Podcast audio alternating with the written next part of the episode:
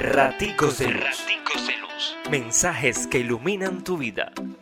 Con el Padre David Sánchez.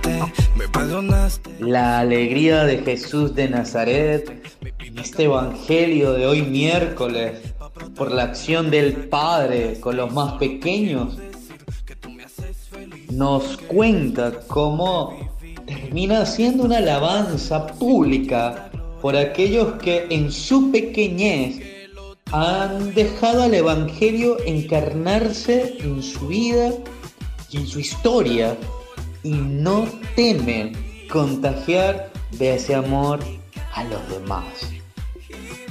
Nosotros nos deberíamos preguntar si somos de esos pequeños por los cuales Jesús alaba al Padre. Te invito a que leas el Evangelio según San Mateo 11, 25, 27. Dios te bendice, pórtate bien, es una orden.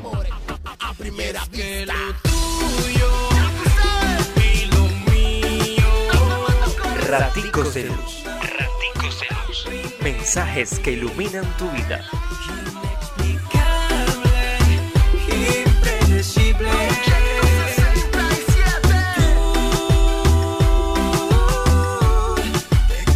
en mi corazón.